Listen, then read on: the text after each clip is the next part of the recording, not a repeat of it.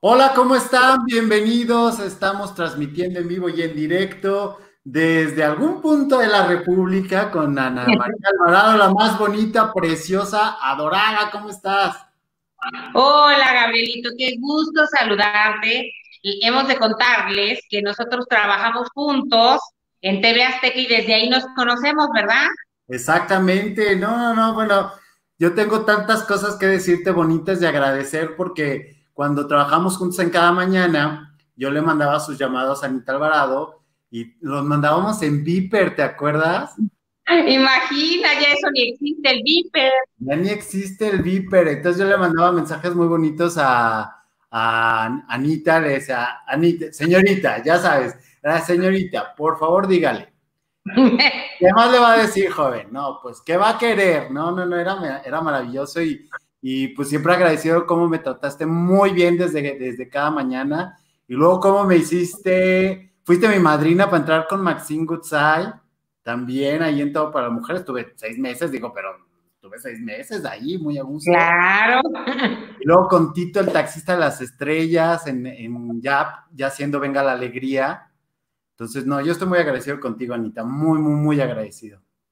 No, pues es lo padre, mira, al final como que somos las mismas personas y van entrando, por supuesto, gente joven, pero son las mismas personas las que estamos más o menos en el medio. Y a mí me ha tocado, ¿eh? Que mucha gente que mm, estaba, por ejemplo, con ella en Azteca, eh, luego le he encontrado en, imagen o desde que estaba en Televisa, en fin, te vas encontrando a las mismas personas. Si quedaste mal con esas eh, personas, imagínate, eh, después las vuelves a encontrar y las caras son de, oh, ¿qué haces aquí? Entonces yo digo, no le puede uno caer bien a todo el mundo, pero tratas de llevar la fiesta en paz para que si algún día te reencuentras con alguien, no te hagan una cara horrenda. Pues mira, yo he tratado de, portarme bien y me he recibido caras horrendas y patadas en el trasero. Nunca quedé con nadie. Eh, digo, ya llegué a una edad en la que dices, no tengo que quedar bien con nadie, a quien le caiga bien, que padre, que creo que tú también eres de la misma ideología, decir, este soy yo o esta soy yo en tu caso, a quien le caiga bien, perfecto, y a quien no, pues que le cambie, hay muchas opciones hoy en día. Claro, es que al principio cuando todos empezamos en la carrera como que quieres agradarle a todo el mundo, caerle bien, no quedar mal, y luego al final tampoco sirve, eso justo estábamos hablando hoy con una compañera ahí de Grupo Fórmula, con Pérez Soto, y, ella me decía, es que no me gusta tener enemigos, a nadie nos gusta, pero a veces también hay que saber que decir no o exigir lo que tú mereces o pedir las cosas, porque a veces así todo de, ay, por favor, si tú quisieras y si tú pudieras, no funciona. No, totalmente no, y luego hay veces que uno trata de ser buena onda, buena persona y, este, y decir, bueno, sí, ok, voy a ser prudente, tal vez tú estés muy estresada o muy estresado y por eso seas grosero y no terminas de caerle bien a, la gente, ¿no? Y más en la industria del chisme, que todo es un chisme, no sabes qué hacer ni cómo quedar bien, ¿no? Sí, bueno, a mí me pasó en muchas ocasiones, en la época anterior, que las producciones eran más eh, pues los productores eran más desesperados, te gritaban horrible, te regañaban, incluso, bueno, a ti te tocó vivir esa época en donde los gritos eran a la orden del día, porque era la forma de trabajar antes en la televisión. Por fortuna eso se ha ido eliminando, pero yo me acuerdo perfecto que un día con una productora que tenía un poco de carácter, un poco malo, eh, ella iba y se, y se gritaba con otros conductores horrible y como que ahí quedaba la cosa. Un día yo solamente le dije, ay, qué grosera, y se enojó más conmigo, porque prefería como lo más rudo, o que le contestaran al igual que ella, o que fueran groserías. Y luego un día que me regañó horrible, lo único que pude hacer fue llorar, porque pues yo así soy, yo no sé gritar, ni no me sale. Y entonces me dice, uh, pensé que tenías más carácter como para que me salgas de chillona. Ay, yo te voy... Dime que puedo hacer la imitación, por favor. Sí, sí, sí puedes. O sea, yo pensé que tenías más carácter. O sea, no puede ser. Es que no puede ser. Así, y yo. no grites, o sea, de verdad, no llores, no llores, o sea, te pago para sonreír. Exacto, y a ella le gustaban más los gritos y los sombrerazos, y entonces le desesperaba a la gente que lloraba porque le parecía que no tenía un carácter fuerte. Entonces luego, por eso uno, después, fíjate, de ese entrenamiento, cuando me querían hacer llorar en Venga la Alegría con secciones sentimentales, nunca lo lograron y entonces decían que yo tenía corazón este, de hielo. Pero es que, bueno, me entrenaron para no llorar aún en, situaciones extremas, como un día que se murió un pavo, ¿te acuerdas? ¡Ay, claro! Es que les voy a contar que en una época, no sé si era cada mañana o venga la alegría. no, mañana. Hacíamos carreras de animales. Imagínense que ahorita con lo de la defensa de animales nos matan. En esa época ponían carriles, entonces en uno estaba Laura Luz, en otro Luz Banchet, en otro carril Omar y en otro yo. Y entonces un día, cerca de diciembre, nos tocó una carrera. Entonces ponían animalitos y el animalito que llegara primero, pues era uno el ganador, sin hacerles daño, pero bueno, al final nos poníamos a, jugar con ellos.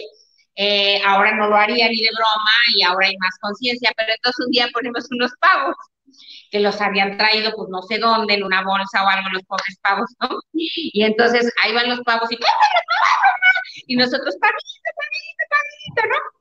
Y entonces por acá te gritaban, sonríe, sonríe. Y yo, no, es pavito. ¿cómo para sonreír? Llega la meta el pavo de los Blanchet se desploma y se muere el pavo, porque seguro lo traían en alguna bolsa o algo, que el pobre venía casi asfixiado. Y entonces yo empiezo a llorar de ver que se había muerto el pavo y me gritaban, no llores, no llores, tienes que sonreír. Y de ahí en mi vida volví a comer pavo en Navidad, me traumé, me pues, traumé y no volví a comer pavo. Y esas cosas son a veces por las que uno tiene que atravesar. Entre otra, entre muchísimas cosas. Pero yo quiero que me cuentes antes de llegar a, cada mañana y, tener muchísimas anécdotas que fue donde nos conocimos, ¿cómo fue que empezaste en este mundo de la comunicación y en la industria del chisme? Pues fíjate que yo entré a Radio Fórmula, pero entré pues como asistente. Todavía yo muy joven ni siquiera empezaba mi carrera o empecé a la par mi carrera trabajando y en radio, que eso fue una gran ventaja. Y entonces era como asistente de, ahora sí que de IBM, IBM y trae esto, IBM y trae el otro.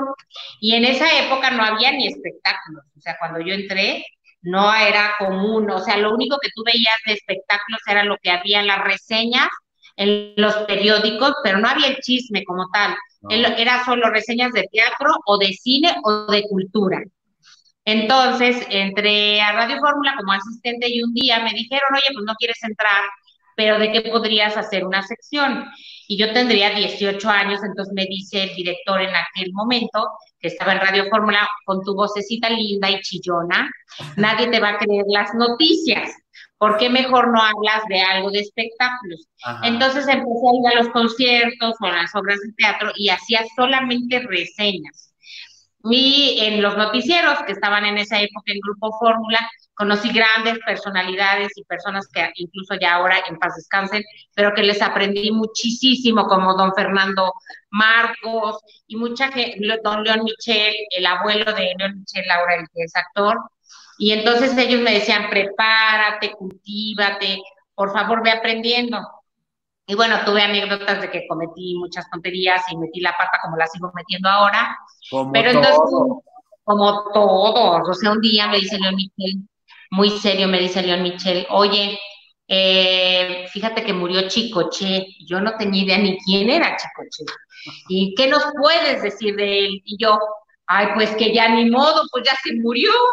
bueno, la carcajada pero en ese tiempo no había ni el internet, ni San Google, ni nada. ¿De dónde los decía yo algo de Chicoche si no sabía ni quién era? Entonces fue lo único que se me ocurrió decir. Entonces, pero eso les causó gracia. Yo pensé que me iban a correr y se rieron muchísimo porque yo dije, me dicen, pues, ¿qué opinas? Pues ya ni modo. Pues sí. Entonces, ¿cómo lo pues, revives?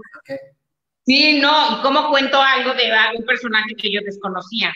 Entonces, bueno, pues de ahí les dije, no, díganme de qué vamos a hablar para que yo me investigue y documente, me documente. Y antes era otro estilo, era con llamadas de teléfono o ir a los lugares y preguntar. No había nadie como ahora en Internet que todo puedes encontrar.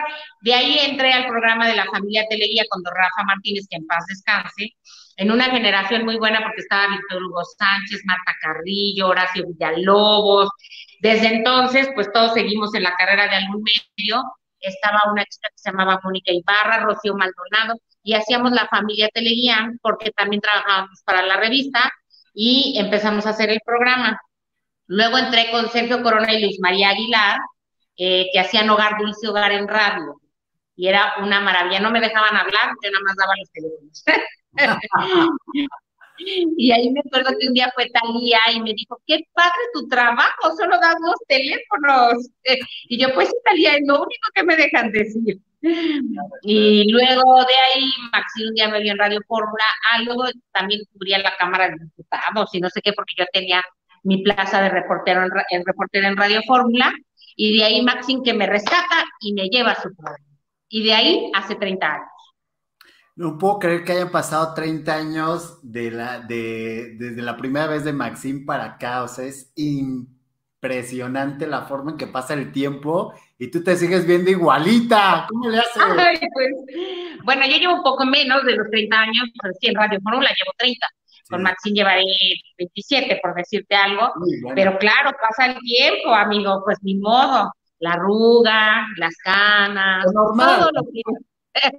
pero se puede uno pintar el cabello, eso es lo de menos. Bueno, suponiendo que tengas cabello, porque tú recordarás que yo tenía cabello. bueno, pero te ves muy bien así peloncito. Muchas gracias, muchas gracias, Danita. Oye, y cuando llegas a, Radio Fórmula ya con, con Maxine, de la mano de, de, de, Maxine, ¿cómo fueron tus primeros días? ¿Qué, ¿Qué anécdotas me puedes contar de esos momentos? Ah, sufrí muchísimo los primeros días, porque yo primero le, mira, yo iba a Televisa, era de las primeras que yo reporté en los pasillos de Televisa porque realmente no permitían la entrada de nadie ajeno. O sea, entraban solamente los de que hacían espectáculos en Televisa o para los programas de Televisa. Pero aparte te digo que Maxine fue la pionera en espectáculos de esta forma. O sea, ella puso el antecedente en radio de cómo hacer un programa de chisme, de plática. Fue la primera en dar crítica al trabajo de los actores, en contar cosas sobre su vida privada en un medio de comunicación hablado como era la radio. Entonces, ella consiguió a través de sus contactos, porque ella trabajó muchos años en Televisa, que me dejaran entrar a hacer entrevistas. Las hacía todavía con grabadora, de esas grabadoras así de ah. primero grande y luego chiquito, y yo me iba y me hacía entrevistas diario. Y entonces, cada vez que decíamos algo que no les gustaba, ¡pum!, me clausuraban la entrada a Televisa. Y así estuve varios años antes de entrar a la mesa, yo creo como unos tres años. Entonces yo iba hacia entrevistas diario y le tenía que entregar tres entrevistas diarios de diferentes actores. Algunos aparte ¿Cómo me decían que no. Tenía que hacer lo mismo. ¡Ay, acordar! Sí. No, y luego llegaban y que, no sé, un día que me robaban la grabadora, yo les gritaba, mi cassette, mi cassette, porque yo decía, mi trabajo. Sí, claro, la grabadora, pero mi trabajo, déjamelo para comprarme otro, ¿no? Y sí, el ratero en aquella ocasión que eran más decentes, que me agarre, que me avienta mi cassette. Y luego de ahí ya entré un día a la mesa y moría de miedo, porque estaba Alfredo Budini, Vero Gallardo, y yo creo que Fabián Lavalle, y pues no, para hablar, Imagínate para hablar entre puro merolico, o sea, todos. Sí, todo, todos hablan mucho y todo, todos hablan con conocimiento de causa, porque eh, todos ellos siguen vigentes. Pero para ellos yo era la nueva, claro. ¿no? Entonces no me dejaban hablar mucho al principio, me callaban, me contradecían, me decían, tú no sabes, mejor tú cállate, averigua, qué bárbaro, no sabes quién es actriz, no, pues no, no sé, no, no sé, me voy a documentar, pero no sé, entonces me preparaba más y decía, ahora sí les tengo que decir. Y yo le decía, pero yo estuve ahí, yo lo vi, yo, les, eh, yo lo entrevisté. No, pero no es así, porque Maricruz Oliver, y pues que pues no era de mis épocas. Y entonces, aunque no sea de las épocas uno, uno se tiene que documentar. Pero bueno, a veces es complicado. O sea, al principio sí sufrí mucho, pero me los fui ganando. poco a poco y bueno, pues eh, ahora Fabián sigue siendo mi gran amigo, Fabián Lavalle, Vero Gallardo también, Alfredo Gudini no, pero los otros dos sí. y porque Gudini siempre... Espérame, aquí hay nota. ¿Cómo que Alfredo Gudini no es tu amigo ya? ¿Por qué? No, bueno, o sea, no mi enemigo, pero tampoco mi amigo, porque después, digo, ya pasó y ya, ya no hay que ser riguroso, pero después tuvimos un problema porque él algo también no le gustó que dije y se puso muy loco y yo estaba embarazada y me aventó cosas a la pancita. Eh, fue un momento muy triste para mí porque yo decía, bueno, está bien que no estés de acuerdo con lo que digo, pero ¿por qué me avientas cosas? Claro, eh, fue una discusión muy triste y ya pasó y no pasa nada. el tiempo pasa y bueno, entiendo que fue un mal momento, pero en ese momento sí. Y yo desde ahí pues decidí mejor lejos de mi vida. Ahora después iba a haber oportunidad de trabajar con él en la cuchara, me parece, y luego él pensó que fue porque yo no quise, pero no, realmente yo ya había decidido no estar más en la cuchara porque pues ya los que habíamos empezado estábamos fuera y eh, pues no, no me quedé con buen sabor de boca, pero ya no pasa nada tampoco, si un día lo veo, los saludo felizmente. Ok, y luego después de esto de, radio, ¿cómo fue tu llegada a la televisión? Primero llegaste a TV Azteca, ¿no? Pues no, fíjate que antes de TV Azteca yo hacía los enlaces desde México para el gordo y la flaca. Trabajé con Adelita Cardoso acá en México y mm, fui de las primeras que, que hacía enlaces desde México. Después eso lo hizo Gustavo Adolfo Infante, bueno, muchas personas han trabajado para ellos desde México, haciendo los reportes, creo que Luis Magaña, o sea, varios hemos pasado por ahí. Y eh, yo iba a la casa donde en aquel entonces se hacían las transmisiones y yo llevaba la información de México y hacíamos los enlaces. No estuve tanto tiempo, pero tal vez sí un año o dos que trabajé para ellos y fue lo primero que hice para televisión. Después regresé al radio y un día Magda Rodríguez, me llamó para hacer el casting de eh, cada mañana. Eh, entonces era Magda Rodríguez y Rocío Gómez Junco, las dos productoras, porque te acuerdas que ellas hacían juntas un programa. Sí, claro. Y cuando empezó cada mañana, las dos eran productoras. Luego se pelearon y se quedó solo Rocío Gómez Junco, pero la que me eligió a mí fue Magda Rodríguez. Y yo cuando fui a hacer el casting dije, no, ya estuvo que no me quedé, llegué vestida hasta acá, y la falda hasta el tobillo, porque yo era muy recatada, se me quitó, pero ver. Y entonces había puras chicas guapas de mi falda, escotazo, y dije, no, o sea, yo no, ni cómo compito. Me acuerdo que estaba ahí. Todas las bailarinas que vi cada mañana, ¿no? Que traían. Imagínate. No, no. pero de conductoras estaba Lorena Pérez Jacome, Mm, Anet eh, que iban para la parte de espectáculos. Ah, claro, antes de que se hiciera Consejo de Mujer, ¿no? Ajá, y entonces cuando las vi a ellas, que aparte ellas ya hacían televisión, dije, no, pues no. Pero acá lo que me salvó, porque en el radio te eh, entrenan muy bien para improvisar, lo que me salvó es que yo ya llevaba muchos años trabajando en radio y dijo, a ver, cuéntenos noticias de Lucía Méndez, me acuerdo hasta de quiénes, de Lucía Méndez, de Verónica Castro y de Rogelio Guerra, por decir, ¿no? Y entonces yo me solté a hablar y di todas las noticias y toda la información y ellas improvisado no supieron en ese momento o no, no me acuerdo cómo, o sí lo dijeron, pero bueno, el caso es que les gustó cómo lo hice y de ahí que me quedo en cada mañana. Con Paco Lalas, ¿te acuerdas? Claro, por supuesto, sí. Sí, sí. Con este Omar Fierro también. Y bueno, ya después fueron estuvo también Betty Monro, te acordarás de las playas de Cuernavaca, que es glorioso ese momento. sí, sí, entró, o sea, ¿sabes quién también? Leonardo Daniel, ¿te acuerdas que él empezó cada mañana? Sí, por supuesto, estuvo un ratito ahí. Es más, yo mi primer encuentro con Luz Blanchet, que ahora es mi comadre y la adoro, pero yo me acuerdo que le digo, ella pues estaba muy famosa ahí en TV Azteca, entonces hicimos el programa piloto para cada mañana y nos tardamos milenios, así horas y horas. Y le digo a Luz Blanches, me acerco y le digo, oye, ¿qué tardado esto? Así como para ya saber la que quiere hacer plática. Sí, y me contesta, pues así es, así es esto. Si quieres hacer televisión, hay que esperar. wow, yo dije, no, bueno, pues gracias, y me di la media vuelta y mira, ahora somos muy amigas, pero hay cosas de las que no se acuerda. Por supuesto, y más cuando vas y todo eso, que Luz Blanchet también, este, preciosa toda la vida, otra que está igualita, hace mucho que no la veo, fue un gustazo trabajar con ella también, muy maravillosa. Ay, es encantadora, es, yo la quiero mucho, es una mujer muy disciplinada, a ella le aprendí muchas cosas porque era la más ordenada, la más puntual, la más disciplinada, la siempre arreglada.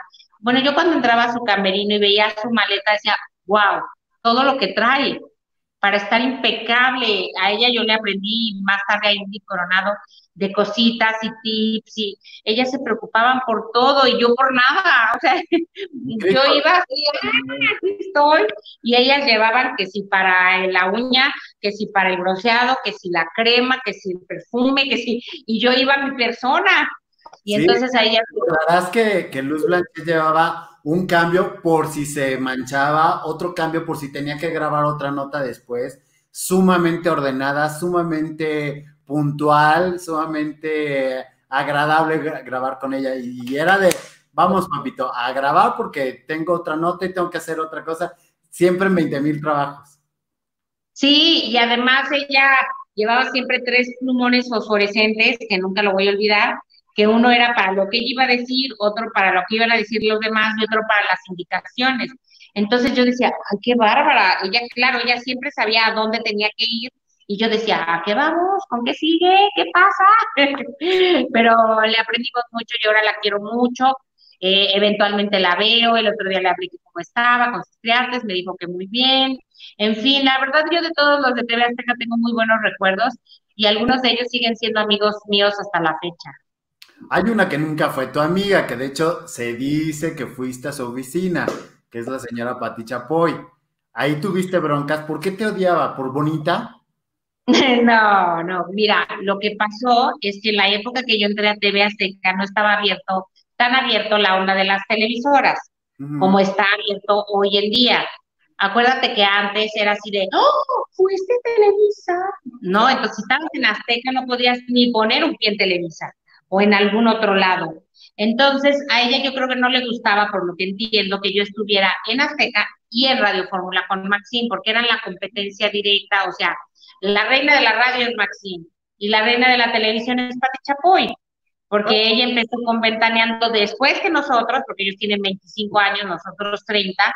De hecho, el programa de Ventaneando lo iba a hacer Maxine. Carmen Arbendáriz, a la primera que propuso fue Maxine. Pero por algo no se pudo y entonces pues lo hizo con Pati Chapoy y fue un acierto que hasta la fecha tienen el programa y les va muy bien. Entonces a ella no le gustaba porque decía que yo llevaba información de Radio Fórmula de Azteca hacia radio y entonces yo colaba las notas y, como que me robaba las exclusivas.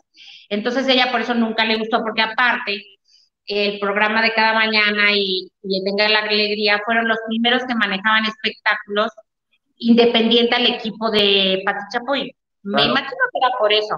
Y ella hubiera querido meter a alguien de su equipo en ese espacio. Eh, alguien de Ventaneando, y pues bueno, no fue así. Y entonces, pues siempre al aire, así en close-up, me acuerdo que decían, es un espía, córranla, esa chica no sirve de nada, es malísima, así, pero lo decían mucho, sobre todo Bisoño y ella. Eh, y entonces, este, arpía, espionaje, ¿no? Entonces un día me dice uno de los ejecutivos, oye, ¿por qué no vas y hablas con ella para congraciarse, ¿no? Y yo dije, ok, voy, y entonces voy, y entonces le digo, oiga, señora Pati, pues mire, soy Ana María, yo solo quiero trabajar, pero la veía tan seria y nada más me veía así, que me pongo a llorar, ¿no ves que me dijo también que por qué tan chillona? Por eso aprendí a no llorar, porque me estaba tan nerviosa de ir con ella, pues, que me puse a llorar y entonces nada más me pasó así una caja de Kleenex y se portó muy amable. Yo dije, ay, Dios, pues ya, oiga, señora, y pues mire, yo solo quiero trabajar, y me escuchó, me contestó muy bien, me dijo, tú tranquila, y no sé qué. Ah, bueno, pues ya, la hice. Ah, y al día ¿no? Sí, yo dije, pues ya, no va a haber problema.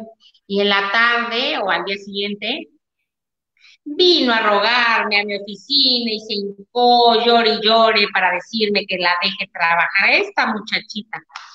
Y entonces Maxine me dijo, ¿cómo que te le fuiste a hincar? No, o sea, pues es que a mí me dijeron y yo solo le fui a decir, y pues yo no sabía que se iba a burlar después al día siguiente de mí, de mi chilladera, pero le fuiste a llorar, no, no lloré, o sea, no lloré, o sea, sí lloré, pero porque me dio nervios, no fue que fue planeado que yo le fuera a. Y me dice, viste, tú te fuiste a rebajar y ella se burló de ti. Entonces, bueno, pues ya pasó y todo. La veo y la ¿Cómo era esa época? Porque pues sí, trabajabas con la reina de la radio y con la reina de la televisión, o sea, sí, sí debe haber sido sumamente presionante para ti, ¿no? Pues mira, yo nunca trabajé para Pati Chapoy. No, pero eh, estabas dentro de Azteca, que ah. tenía ella dominio por todos lados. Digo, yo, yo trabajé con ella directamente, pero parecía, bueno, no. Era raro el día que tocaba el suelo para, para saludar a los mortales como nosotros. Claro, mira, pues fueron muchos años, por lo menos que logré estar en TV Azteca, que fueron 14, pero muchas las veces que intentaron quitarme, porque me lo decían, en la junta otra vez, Pati Chapoy dijo que te quiere fuera. Y no sé qué angelito me salvaba o quién me apoyaba o quién me ayudaba en ese momento, que pues me quedé por muchos años y aparte supongo que mi trabajo les gustaba, porque si no, pues me hubieran sacado. Y el rating te respaldaba, Anita, porque ¿Sí? decirlo, el rating te respaldaba, o sea, hoy quisieran tener la mitad del rating que tienen este, ustedes en, en imagen, en Sale el Sol, quisieran tenerlo, hay que decirlo. Tú no lo puedes decir porque eres muy elegante, pero yo sí lo puedo decir en este momento. No, pues bueno, ellos tienen su espacio y tienen un lugar en el espectáculo y yo eso lo respeto porque todos hemos trabajado mucho, todos los que están en Ventaneando, tanto yo como todos los que están en otros programas, pues luchamos todos los días por estar y por mantenernos vigentes. Yo siempre quiero llevar la fiesta en paz, como lo digo, pero entiendo que hay gente a la que no le caigo bien y que bueno, así sucede, pero eh, era muy complicado porque sí intentaron muchas veces quitarme y yo creo que por ahí había personas que me protegían y todo porque les gustaba, te digo, mi trabajo y que, bueno, ¿sabes a quién querían meter en mi lugar siempre? A Aurora Bayo. Claro. Siempre. Cuando salían las juntas, le, ella proponían que entrara Aurora Valle, pero decían, bueno, pero Aurora ya tiene el ojo del huracán, ya estén ventaneando, pues dejen a esta pobre mujer que haga su trabajo. Sí, y eh, total, este, perdóname que te interrumpa, alguna vez me tocó escuchar así, porque mi oficina, bueno, mi pedacito de oficina pegaba a, la de Guillermo Subiaur, que era director de entretenimiento, y alguna vez me tocó ver a un zafarrancho ahí, diría este Fabiruchis, de, de, decir, yo no quiero a esta señora, ella ya tiene su, el ojo del huracán, está saliendo en famosa en jaque, y 37 programas especiales más. No, no, no, no, no. Pero yo no sabía a qué se refería. Hoy, con lo que me estás diciendo, relaciono perfecto lo que me, lo, el hecho de... Él me defendió muchas veces, que se lo agradezco, porque siempre me apoyó en mi carrera y pues por eso duré tal vez tantos años. Y bueno, lo intentaron, lo intentaron, pero yo creo que yo me gané un lugar. Eh, a mí me surgió muchísimo estar en TV Azteca, porque tenía mi espacio con Maxine y ahí hice, empecé a hacer mi carrera propia, ¿no? Porque durante muchos años me decían, Anita, la de Maxine ya está la fecha y no me importa, yo la quiero muchísimo a Maxine, sino también para que ya me conocieran independiente del espacio. Y yo forjé una carrera paralela que el día de hoy pues me sirve para seguir con Maxine y seguir teniendo otros espacios. Porque tú sabes en este medio que los trabajos se acaban de un día para otro y a mí me ha funcionado muy bien tener dos o tres trabajos, aunque acabo vuelta loca, pero nunca me quedo sin trabajo. Bendito sea Dios, yo, yo no te he podido aprender eso justamente, pero porque, bueno, trabajos van, trabajos vienen, y uno de esos trabajos que justamente quiero hacer mención, de, porque te decía, yo estoy muy agradecido contigo, porque contigo tuve muchas oportunidades y una de ellas fue ser Tito el taxista de las estrellas en Venga de Alegría, que claro. tenías tu sección, pues yo llamaba, me, hacían una llamada telefónica y yo daba notas de espectáculos y fue como me fui fogueando y yo estoy muy agradecido contigo por esa parte. ¿Cómo era pues No, muchas gracias a ti. Y yo creo que lo importante es, si uno puede ayudar, ¿por qué no? A veces la gente es muy envidiosa en este medio, pero yo pienso, lo que tú tienes, nadie te lo va a quitar. Lo que tú has logrado, lo que tú has hecho, el lugar que has obtenido.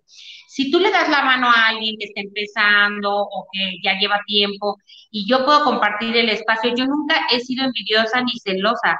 Yo siempre les decía, ¿a quién me quieren poner cuando en un tiempo en Venga la Alegría o eh, antes en cada mañana, antes de Paco Lalas, eh, estuvo Ivonne Chávez, estuvo Chucho Gallegos, o sea, hicimos eh, mancuerna con muchos y luego decían que yo los quitaba. Nunca he sido celosa. No, no, no, no. No, y a mí me dicen, oye, ahora comparte con este, con el otro, con este, con... Yo no tengo problema de verdad. Hay unos con los que tienes más química que con otros, pero yo soy muy disciplinada y sé recibir órdenes.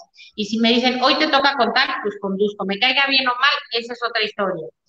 Entonces, y yo con Maxim pues, también me he fogueado al lado de muchos conductores y eh, todo lo vas aprendiendo y creo que cuando yo puedo ayudar siempre lo hago, eh, aunque luego se lleve uno de excepciones. Pero si alguien me pide ayuda y yo veo la manera, yo digo, ay, pues yo te ayudo por acá.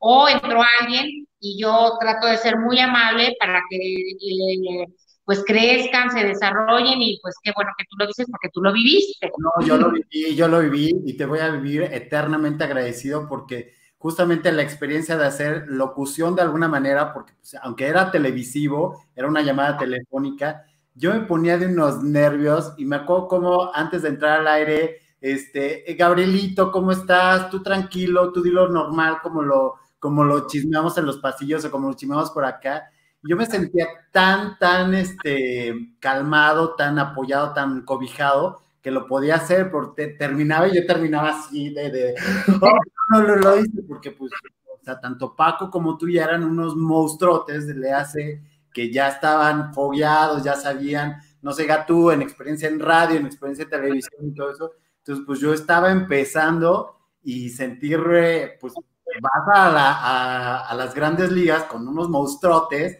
Ah, yo sí me sentía muy nervioso, pero gracias a ti me sentía pues, también cobijado y, con la confianza suficiente de poderlo hacer y encantado de la vida.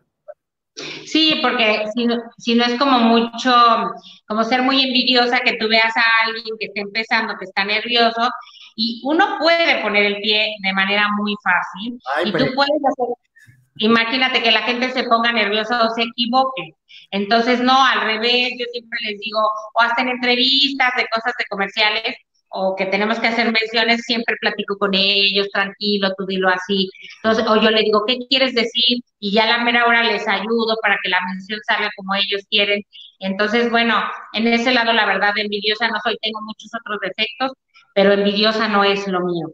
No, no, y muy generosa, y no me va a cansar de decirlo, porque la verdad es es como yo empecé en este sentido, porque digo, mi carrera es comunicólogo y he hecho más cosas de producción, pero en esta situación de cuadro, pues, pues tú fuiste una parte importante en mi desarrollo y siempre te voy a vivir agradecido.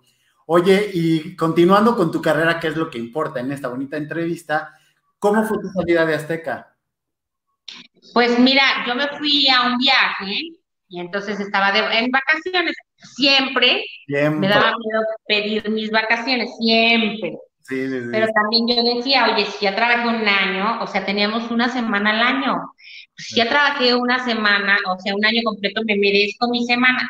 Nunca era buen momento para pedir vacaciones, nunca. Siempre que iba a pedir vacaciones, corrían a alguien, eh, ese, iban a haber cambios en el programa, iba a haber cambios en la programación, siempre había pretexto para que uno no saliera de vacaciones o uno no quería moverse porque decía, no sea que me vaya a mover de aquí y alguien entre en mi lugar. Total, que yo todos los años tomaba mis vacaciones como las tomábamos todas y siempre que me iba tenía una suerte que algo pasara. Pero dije, ese día, bueno, pues otra vez me voy a la vacación y que Dios me haga confesar. Y entonces voy a mis vacaciones y cuando llego a, a México todavía no estaba tan abierto también todo lo del teléfono y demás. Entonces, pues si uno iba lejos, apagabas tu celular porque si te entraba una llamada, te acuerdas que te salía carísimo. Sí, claro. Entonces, yo permanecí con el teléfono apagado, solo abría cuando había wifi y así.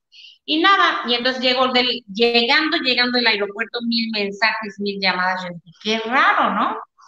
Dije, ah, bueno, han de querer saber si ya llegué y voy a estar mañana presente en el programa. En eso, así en cuanto lo prendo, recibo una llamada de, que era el productor de Venga la Alegría, Adrián Patiño, y, me dice, oye, ¿cómo estás? digo, ay, bien, Adriancito, ya aquí llegando de mi viaje, no sé qué rollo, no sé qué tanto. Oye, es que te tengo algo que decir. Sí, ¿qué pasó? Dime. No, pues es que mañana no vayas. Ah, ok, pasa algo, van a hacer algún cambio o algo. No, no, no, nada más no vayas mañana. Ah, bueno, voy el martes. No, no, no, este, tampoco. ¿Cómo, cómo, cómo? Le digo, ¿qué me estás diciendo? Que ya no estoy en el programa. No, no, o sea, hasta nuevo aviso, ahorita no vengas. Fue todo lo que me dijo y me colgó. Entonces, yo lloraba y lloraba y lloraba y lloraba y lloraba, porque dije, ¿cómo? Me están corriendo, pero no entendí si me estaban corriendo o si solo me estaban castigando o si solo no iba a ir unos días o qué estaba pasando. Entonces, pero como me lo dijo así cuando vienes llegando de viaje y demás, me agarró despistada. Y luego no llegaron las maletas, entonces yo lloraba y mi marido pensaba que no que estaba llorando porque se perdieron las maletas. Y le digo, no, no lloro por las maletas, me quedaron sin trabajo, me corrieron. ¿Pero cómo? Le digo, pues es que eso le entendí, dice que ya no vaya mañana ni pasado, que hasta nuevo aviso. le digo, ¿quiere decir que me corrieron? Yo todavía no entendía. Me dice, pues sí, suena que te corrieron. Entonces yo dije, bueno, me voy a esperar porque seguro me va a volver a hablar para decirme que ya fuera o que ya no fuera. Pues nunca volví a recibir una llamada, entonces pues ya entendí brutal yo, ¿verdad? Pero entendí que me habían corrido. Pero entonces yo además estaba en al extremo. Entonces le hablé a mi productor del al extremo y le dije, oye, en al extremo sigo o ya también estoy, me vas a decir que hasta nuevo aviso. No, ¿por qué? Digo, no, es que estoy muy sacada de onda porque me dicen que ya no vaya, venga la alegría por hoy ni por mañana, entonces no sé si ya no voy a Azteca o nada más. No, no, no, no, en el extremo sigues. Ah, ok, bueno, eh, entonces, solo estoy corrida de cada mañana, de venga la alegría. Me dice, sí, pues yo creo. Entonces, yo esperé que en algún momento, en algún día, Adrián me iba a hablar y me iba a decir algo. Como no me dice nada, pues un día que lo digo en el radio. Pues, ¿qué creen? Que me corrieron de venga la alegría porque la gente me preguntaba. Pues yo creo que me corrieron y dije, y la verdad, de la manera más grosera. Porque no me lo dijo de frente, no me lo dijo claro, no me explicó, simplemente me lo dijo así de un modo muy extraño. Entonces, uh, que se enfurecen conmigo porque yo lo dije, pero pues no mentí. La verdad no me arrepiento porque no dije mentiras. Esto, ¿te acuerdas que también le hicieron lo mismo a Sandra Chaín? De que llegamos, yo entregaba las escaletas y entonces, no, oigan, me falta un juego, me falta el de Sandra Chaín. No, ya no lo entregues. Yo, ¿qué? Ya no lo entregues, no preguntes, cállate, calla, oye y obedece y así permanece. No, y horrible porque Sandra Chay sí llegó al llamado, ¿te acuerdas? ya no la dejaron entrar al foro. La dejaron entrar al foro y ya, y ya la sacaron de maquillaje y estaba enfurecida porque no estaba cargado el maquillaje. No, horrible, horrible. Horrible. Y entonces después de 12 años, porque duré 12 años continuos entre cada mañana y 8, bueno, 4 en cada mañana, 8 venga la alegría, pues sí sentí horrible que ni siquiera me llamaran a una oficina y me dijeran, ya no estás en el programa. Yo sé que así es la tele, que puede acabar en cualquier momento, pero lo mínimo que uno espera cuando se acaba un trabajo es que como te contrataron, pues igual te corran, pero de frente y que te digan la verdad. Y aparte, te pueden decir hasta mentiras piadosas para que no se sienta feo. Oye, gracias. recorte de personal, bajo presupuesto, no eres tú, no soy yo, te vamos a llamar, no te preocupes, carta de recomendación, o sea, lo de siempre, lo que siempre usaban. Claro, y que te digan, oye, gracias por tus dos años de trabajo, la verdad lo hiciste muy bien, pero vamos a darle un giro al programa y ya, igual lloro, pero no me causa tanto conflicto. Y entonces, pues lo dije en el radio, ellos se disfrutaron mucho conmigo, como yo seguí yendo a TV Azteca cuando los veía, hacían así, o así, que estaban hablando por teléfono. ajá, el clásico de, ah, sí, y mi hermana... Ah, claro, una llamada. Pero lo chistoso de estas cosas es que cuando ellos son los que actúan mal, se enojan con uno. Entonces resulta que la mala era yo y que yo hice mal, pues nada. Y después, ya sabes que uno empieza a averiguar, y más que yo seguí en Azteca, pues qué había pasado. Y y entonces es cuando viene la historia de que en una cena, porque me lo dijeron muchas personas, Raquel Vigorra le dijo a Roberto Romagnoli, pues ya quítala, aprovechando que está de vacaciones, ya lleva mucho en pantalla, y pues para renovar y refrescar, pues ya quítala, ya chole, porque yo a ella no le caía bien, porque no le gustaba que pues nosotros teníamos ya muy dominada la sección de espectáculos, entonces ella se quería meter a dar las notas y si yo la contradecía, se molestaba y yo lo veía que no le gustaba, sobre todo un día que dimos una nota de y Marín, que es su amiga, y ella la quería defender, y yo le dije, no, perdóname, pero tal, tal, tal cosa, y mira, yo me llevo muy bien con y Marín, pero tampoco, ya no hay problema con, con Raquel, ya fue hace mucho tiempo, superado está, ahora tiene una niña preciosa, y yo le deseo lo mejor, en serio, no, no de dientes para afuera. Sí, muchos años me dolió, pero bueno, tampoco para tanto, pues ya pasó, ya fue. Luego duré dos años más en al extremo, o sea, 14 total en TV Azteca, y luego también Romagnoli me quería sacar, y se me quería sacar para meterla a Martín de Obregón, me parece, que fue que, la que también entró en mi lugar en Venga la Alegría, que no es culpa de ella. Eh, bueno, pues... Matilde. Duró muy poquito en... Eh, Duró poco. Es que sabes que es muy difícil. Los programas de televisión en la mañana tienen su chiste y cuando estás en una mesa con 12 conductores es complicadísimo. Complicadísimo porque aparte siempre nos desacreditan a los espectáculos. No, seguro tú estás diciendo mentira. Ay, no, es que ya sabes cómo es la prensa. ¿Estás segura de esa noticia? Ay, no, no, no, porque se me hace que estás mintiendo. Entonces, darle el giro cuando tú quieres dar una noticia y entonces que no te resten credibilidad es complicado, pero yo ya lo tenía muy bien dominado y la verdad hice grandes amigos como a Mauricio Mancera, que me llevo muy bien con él hasta la fecha, con Ingrid Coronado, con Fer del Solar, o sea, pues la verdad con Inés Gómez Monte, en la etapa de Romagnoli, con Lili Brillante, yo con todos ellos me llevo muy bien. En realidad yo nunca he tenido problemas con nadie, me llevo hasta la fecha con Paco de la O, Marcierro, con todos los que ya mencionamos. Paco de la O, como lo extraño, también un tipazo glorioso, buen actor, buen compañero, súper sencillo, o sea, también es divertido. Divertido. Divertido. Tendría que estar en la pantalla. No sé dónde está. ¿Qué es de él, eh? Pues yo, lo último que vi en una entrevista que terminó con su novia y se regresó a vivir con su mamá, creo que vive en Veracruz, porque pues ahorita sin trabajo no puede pagar renta y todo, y que pues estaba muy feliz reencontrándose con él mismo y con su mamá, y con la chica con la que llevaba un año, después de que terminó con Gaby Platas, pues que también ya había terminado la relación. Pero está bien, me imagino. Es, lo importante que esté bien, pero es una gloria, ese señor debería estar todo el tiempo a cuadro, es maravilloso sí, y bueno, pues ya de ahí salí de TV Azteca terminando al extremo, eh, con mi productor que era Omar Ochoa, que lo adoro, es un gran productor, y ahora mira, al extremo sigue en pantalla, lo que pasa es que en aquel entonces lo sacó del aire Romagnoli, yo no sé qué hizo, porque no era producción de él, pero era uno de los programas más exitosos. Sí, bueno, Romagnoli hacía muchas cosas extrañas. ¿Qué te puedo decir? No me voy a meter en eso. Pero whatever. Oye, y luego, ¿cómo llegas a imagen?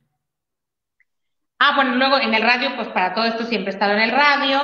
Y Omar Ochoa, por eso me acordé de él, de Al Extremo y de TV Azteca, eh, se, junta con la productora de Andrés Tobar y con Mónica Alcaraz, que eran los que estaban en ese momento, o sea, los tres, haciendo esta propuesta para imagen de un matutino.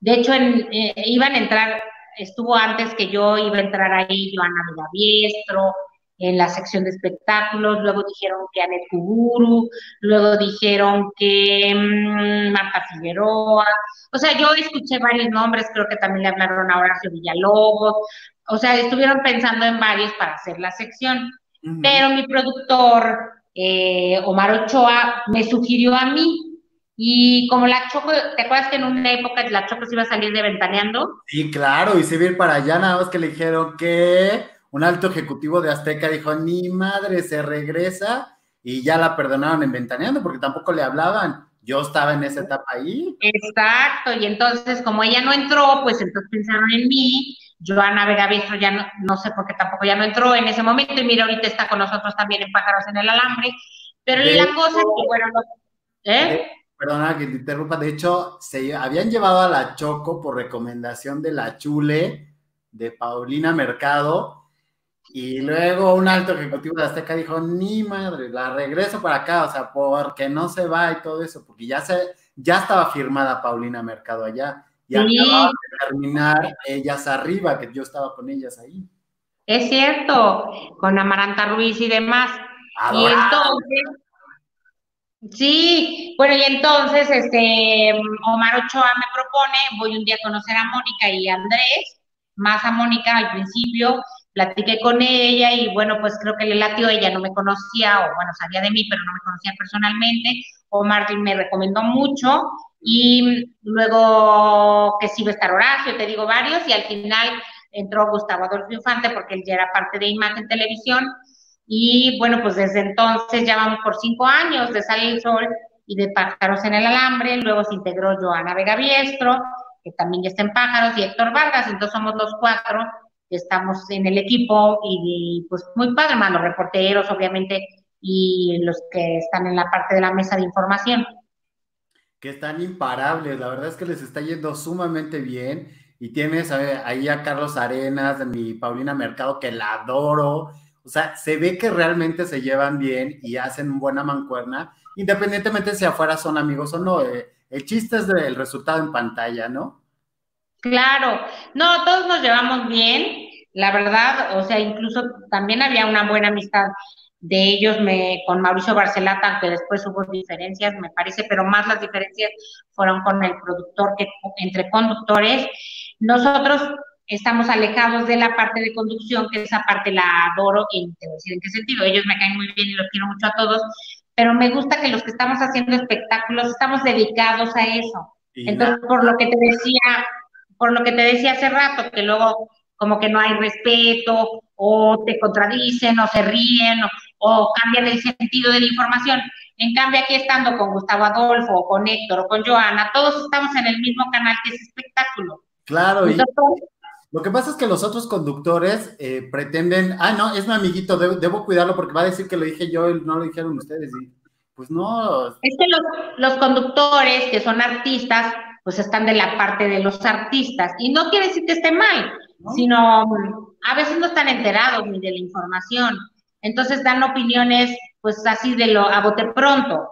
En cambio, si opinamos entre Joana, Héctor, Gustavo y yo, pues todos sabemos de lo que estamos hablando, entonces las aportaciones tienen un mayor valor desde mi punto de vista, porque bueno, pues hablamos el mismo idioma, a mí me encanta hacer la sección solamente así, independientemente de que me caen muy bien los conductores, pero entonces estamos concentrados en el tema, o sea, Gus trae toda una carrera, yo tengo la mía, y los otros que mencioné también, Joana y Héctor, entonces está padrísimo, nos complementamos muy bien, y como tú dices, el equipo ha ido creciendo, los reporteros son muy buenos, este, Flavio, Marcos, Fanny, eh, Yomar, y pues traen buenas exclusivas, traen buenas notas, y pues hemos ido creciendo bastante y creo que ya he visto que ya muchos portales toman como referencia las notas de Sale el Sol y es cuando uno empieza a ver que ya una sección tiene un impacto y una fuerza.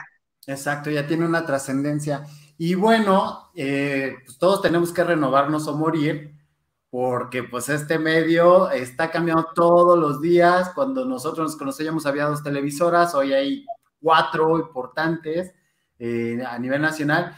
Y tú te lanzas al YouTube, al TikTok, a todos los otros medios que no te habías lanzado ya como solista, ya con un renombre, ya con una carrera sólida. ¿Cómo es que te decides entrar a todas estas redes? Pues mira, a lo primero que entré y fue en el 2009 fue a Twitter. Entonces yo entré a Twitter y empecé a ver de qué se trataba, que primero Twitter estuvo muy de moda, ¿no? Incluso yo le aviso cuenta a Raquel Vigorra, le dije cómo meterse, o sea, nos llevábamos bien, para que veas que no había ningún problema, sino pues nada más después quién sabe qué pasó. Pero eh, yo empiezo a entrar y al principio te cuesta trabajo, no le entiendes muy bien, no sabes de qué se trata, pero eh, empecé de esa manera. Luego del Twitter, pues fueron muchos años, viene el Instagram, entonces entré al Instagram y hay que entenderle a cada plataforma y a cada medio porque son diferentes. y luego un día dije, pues, ¿por qué no YouTube? Pero así metía cosas aisladas de vez en cuando, no sabía muy bien cómo se manejaba. Y luego el TikTok, que es lo más reciente, en, en un tiempo también me metí a Snapchat, eh, pero luego Vine, pero luego estas plataformas ya no siguieron tanto y TikTok, ya sabes que luego, ay, qué viejita ridícula, bueno, pues todos podemos hacer cosas. pero ahí está el fin que ha llamado la atención, el matador que también ha llamado la atención. O sea, uno, ¿por qué no lo va a hacer? Yo no me ve, yo no le doy explicación, ¿sabes qué? No, tan fácil que es darle seguir a otra persona o... Claro, que lo vea quien quiere, estás de acuerdo y quien no, pero bueno, adoro a los que encima de que te ven, les caes mal, te escriban un comentario. Y te de qué, mala coordinación, qué horrible lo haces. Pues gracias de todas formas porque se tomaron el tiempo de verlo. Eso es para jugar y divertirse porque tú sabes que ni lo monetizas ni ganas. No. No sé si algunos sí, pero yo no sé cómo. Este, y luego también yo entré a YouTube y a Facebook y a todo, y tampoco sabía ni que se ganaba hasta tiempo después. Y luego también uno entiende, eh, porque primero decíamos, ay, los youtubers, ¿y qué hacen? Y ni trabajan, ni pura tontería. No, pues hasta para decir tonterías hay que trabajar. Hay que trabajarle, claro. Por y para ganar dinero necesitan tener muchas reproducciones y meterle contenido muy seguido a los canales. Entonces tampoco es tan simple como pudiera parecer.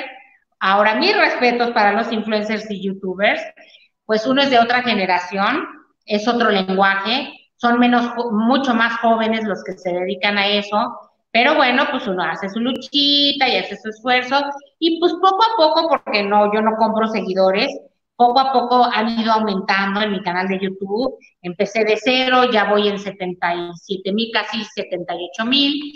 Quiero llegar a los 100 mil con mi botón de oro, pero no te creas que me ha sido fácil. O sea, hay semanas que se mueven muy bien y aumentan y a veces se queda estancado igual en Instagram, igual en las demás redes, pero ahí la llevamos, Gabriel, ahí vamos. Sí, ahí vamos, ahí vamos yo también. Oye, ¿cómo lidias con los troles? Que es algo de las redes sociales muy, muy característico, de que, como lo acabas de mencionar, te sigue la gente, a veces nada más para criticarte, para decirte que no les gustas, que no les agradas. ¿Tú cómo lidias con eso? Mira, yo creo que al principio todos cuando abrimos Twitter, yo creo y muchos de los famosos, acuérdate, no podían soportar leer la crítica, porque aparte los que te siguen la mayoría es porque les agrada tu trabajo, tu persona. Y la mayoría de los comentarios son positivos, pero uno se clavaba siempre en lo negativo, ¿no? Cien mil te decían una cosa y por uno que te decía qué horrenda, qué gorda, qué fea, te clavabas con eso. Hubo algunos famosos que tuvieron que ir hasta el psicólogo para poder entender, porque aparte los artistas tampoco recibían crítica directa, ni recibían una crítica que venía no de la prensa, no de nadie, del público. Entonces hay que aprender a manejarlo, no le podemos caer bien a todos, cometemos muchos errores, hay muchas cosas que hacemos mal, pero se trabaja para tratar de hacerlas bien. Y pues eh, te vas curtiendo, la piel se te va haciendo más gruesa, como dicen, y entonces, pues por eso hay veces que ya no le pone uno atención cuando son críticas y mejor te concentras en lo bueno eh, cuando te hacen un señalamiento que sea realmente importante o interesante, contestas. Y cuando yo no bloqueo, yo no me peleo, cada quien tiene su estilo, hay quienes se pelean, yo no, y ni bloqueo a nadie, yo digo, ay, bueno, pues allá. Solo he bloqueado así a dos que tres que digo, bueno, tampoco tengo que aguantar vulgaridades. Cuando son vulgaridades o te mandan fotos de su aquellín, como para qué, entonces ahí sí digo, no, gracias, y lo bloqueo y lo reporto y spam. pero nada más en esos casos. Cuando me dicen vieja fea, vieja gorda, ridícula, gorda, poco coordinada, este, qué bárbara, me da igual, que eso te vistes, que eso te maquilles, que fea estás. No, nada de eso lo tomo en cuenta, nada más digo, ay, bueno, que a lo mejor hoy sí amanecí más feita. Y el otro día me dice una, no, no, no, no te ves fea, estás fea. Ok, si le parezco así, no, pues no pasa nada tampoco, pues no somos monedita de oro, ¿no? Se va uno acostumbrando. Totalmente. ¿Qué te hubiera gustado hacer de no haber hecho lo que hoy haces en, la conducción de, espectáculos? Pues fíjate que yo creo que sí estoy donde me gusta. No me hubiera gustado hacer otra cosa porque lo mío es esto y lo noto cuando llegas al foro y se me olvidan todos mis problemas, si estoy dormida, si estoy cansada. Eh, mi trabajo realmente sí es mi pasión y es una bendición y tú lo sabes poder trabajar en lo que uno le gusta. Porque cuando vas a lugares donde ves a la gente con tantos malos modos, seguro es porque no están contentos en su trabajo. Entonces, cuando uno vas a tu trabajo y luego, luego te sale una sonrisa, pues es que estás en el lugar adecuado. Entonces, creo que este es mi lugar. Ay, qué bonito. Oye, ¿alguna vez, eh, cómo sigues con lo del, te dio un ataque isquémico, ¿no? Sí, pues hace no mucho, fue en febrero. Ajá. Eh, estaba, fíjate que en una comida muy a gusto, en un chisme buenísimo, con Mauricio Mancel y Lupita Martínez. Y entonces estábamos platicando, bueno, de todo y más. Ay, no, no, no, no, porque pues conocemos mucha gente, ¿no? Tenemos muchos amigos y enemigos en común.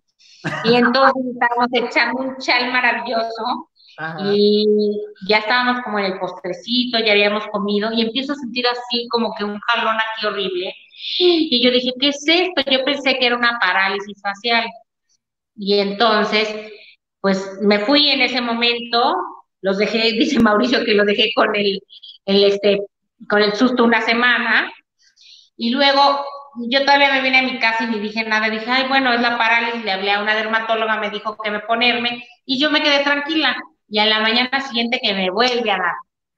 Entonces, sí, no, ya, en imagen armé un escándalo, bueno, no armé un escándalo que yo quisiera, sino involuntariamente que la ambulancia ya me llevaron me trasladaron de emergencia, y pues ya ahí el doctor me dijo que era un ataque isquémico, que es pues un infarto cerebral, pero leve, por fortuna, que no me dejó secuelas. Cuando te atiendes a tiempo, no hay secuelas y bueno, pues por fortuna ahora estoy muy bien de salud. Qué bueno, ¿y esto por qué pasa? pues me hicieron estudios de todo, de las, puede ser porque se atora un coágulo de sangre o de grasa que impide la oxigenación hacia el cerebro y pues te causa, puede ser que no hables bien de momento o algo en la cara, mira, todo lo que sea, no hablar bien, algo en la cara, hay que acudir de emergencia al hospital porque puede ser derrames o infartos o ataques isquémicos y tienen que ser atendidos. Eh, pero me hicieron estudios del corazón, eh, porque también puede ser que sea, te un coagulito de grasa de todo, de todo, y me dijo, es que está súper sana, no entiendo qué fue. Entonces ya tomo medicina para adelgazar la sangre y otra para pegar la grasa a las arterias, y pues me dijeron que no supieron, no me encontraron nada. A veces hay razones y a veces no. Y en este caso no hubo. Pues qué bueno que no hubo razones, lo cual implica que estarás más sana mucho, mucho, mucho tiempo.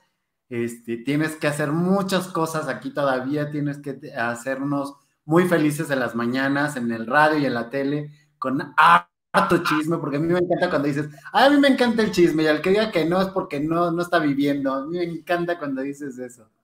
Pues es que porque a mí no me da pena hacer lo que hago, me encanta mi trabajo, cada quien establece de qué manera cuenta las cosas. Yo en general tengo muy buena relación con todos los artistas, le cae de mal a algunos, no, no digo que no, pero la mayoría no, y la mayoría hay una relación de respeto. Cuando me equivoco en algo, doy una información este, no adecuada, estoy abierta a que hablen, aclaren y me digan, oye, te equivocaste, sí, pues sí, perdón, la verdad la regué. Nosotros todos tenemos fuentes y aunque los artistas se burlen mucho de esas fuentes, eh, no son inventos, o sea, no es que uno una mañana diga, mm, ¿a quién voy a criticar hoy? No, o sea, hablamos con gente y sabemos a veces en quién confiar, a veces nos meten goles, a veces los mismos famosos te, cuentan, te cuentan las cosas y bueno, pues la intención es estar más apegada a la verdad cada día y cometer menos errores en cuanto a decir informaciones no falsas, este, falsas o no comprobadas. Y en eso estamos todos, pero bueno, a veces a todos se nos va, ¿no? Pero yo en general tengo, puedo salir con la frente en alto, ver a los artistas, saludarlos. Notarás que algunos te saludan bien y otros no, pero pues es parte de nuestro trabajo y es un trabajo muy digno. Yo por eso siempre lucho porque nos respeten a todo el gremio, a todos los que hacemos espectáculos. No es un género menor, es un género igual de importante que deportes, que noticias, que política, que finanzas. Totalmente de acuerdo, totalmente de acuerdo. Y yo totalmente agradecido de que no solamente me diste una de mis primeras oportunidades, sino que me diste casi una hora de tu tiempo de, hablándome de, tu carrera, de cómo llegaste aquí y permitir conocerte más allá de, pues de las pantallas, porque normalmente lo que vemos es solamente tu trabajo en el día a día, pero no sabemos cómo llegaste, si sufrías, si no sufrías, si pasabas hambre, si te enfermas. Te vemos bonita, sonriendo, ya muy a gusto, y no, ya vimos que sí, que sí eres humana, por supuesto, claro que sí. No, pues a todos nos pasa de todo en los trabajos y vamos pasando buenos y malos momentos. Eh, lo importante es permanecer, que no es fácil. Hay que batallarle, trabajarle, tener constancia, mucha disciplina eh, y estar completamente satisfecho con lo que uno hace para poder defender diario su trabajo. Y creo que eso es lo que nos ha dado, pues, la, que me ha dado la permanencia en el medio y el cariño de mucha gente, porque ahora que estuve enferma lo noté, infinidad de artistas me hablaron, me mandaron saluditos, y pues eso se agradece y de amigos y de gente del público, que es la que nos mantiene también en nuestros trabajos. Entonces, pues ahí es cuando uno dice, bueno, algo viene hecho, y pues yo te agradezco a ti que me hayas tomado en cuenta para esta entrevista, porque ya sabes que también te quiero mucho, me caes muy bien, siempre te me has hecho muy entretenido y me da gusto que estés eh, con tu programa, trabajando y generando, que es lo que nos gusta a todos. Exactamente, no, pues qué padre, qué gusto haberte tenido aquí en el Bacanal de las Estrellas. Este, espero tenerte muy, muy, muy seguido nuevamente para platicar de chismes, hacer un vis a vis de, chismes de, del día a día. Ah, claro, cuando quieras hacemos un, este, un quien vive. Ándale, ándale, exactamente. Sí, exactamente. Hacemos uno acá, este, aquí en el YouTube, o luego me invitas allá al radio. Te digo, yo voy gratis, no le hace, yo voy. yo te voy a decir para que vayas pronto y echemos buen chalecito. Claro que sí, muchísimas gracias, Anita Alvarado. Te agradezco muchísimo tu tiempo y, tu, y esta bonita entrevista para el Bacanal de las Estrellas. Ay, se me va. Y espero que nos oigan también, compártanos, suscríbanse, ya saben, aquí está la campanita. A la gente que nos escucha en Spotify, en el Bacanal de las Estrellas, pues también eh, síganos, compartan, comenten, porque es muy importante para nosotros. Esto ayuda a crecer el, canal. Y bueno, pues visiten también a Anita Alvarado en su canal de YouTube. Aquí abajo les voy a dejar este, la, la liga para que lo visiten y pues para que allá nos mandes también a gente para que nos conozcan también de este lado, ¿no, Anita? Está perfecto, hay que ayudarnos, darnos la mano, es momento en el que se necesita apoyo de unos para otros en cualquier sentido y pues eh, acá estaremos presentes, que te sigan viendo, felicidades, gracias a tu público, un beso desde acá y que pasen feliz fin de semana. Muchísimas gracias.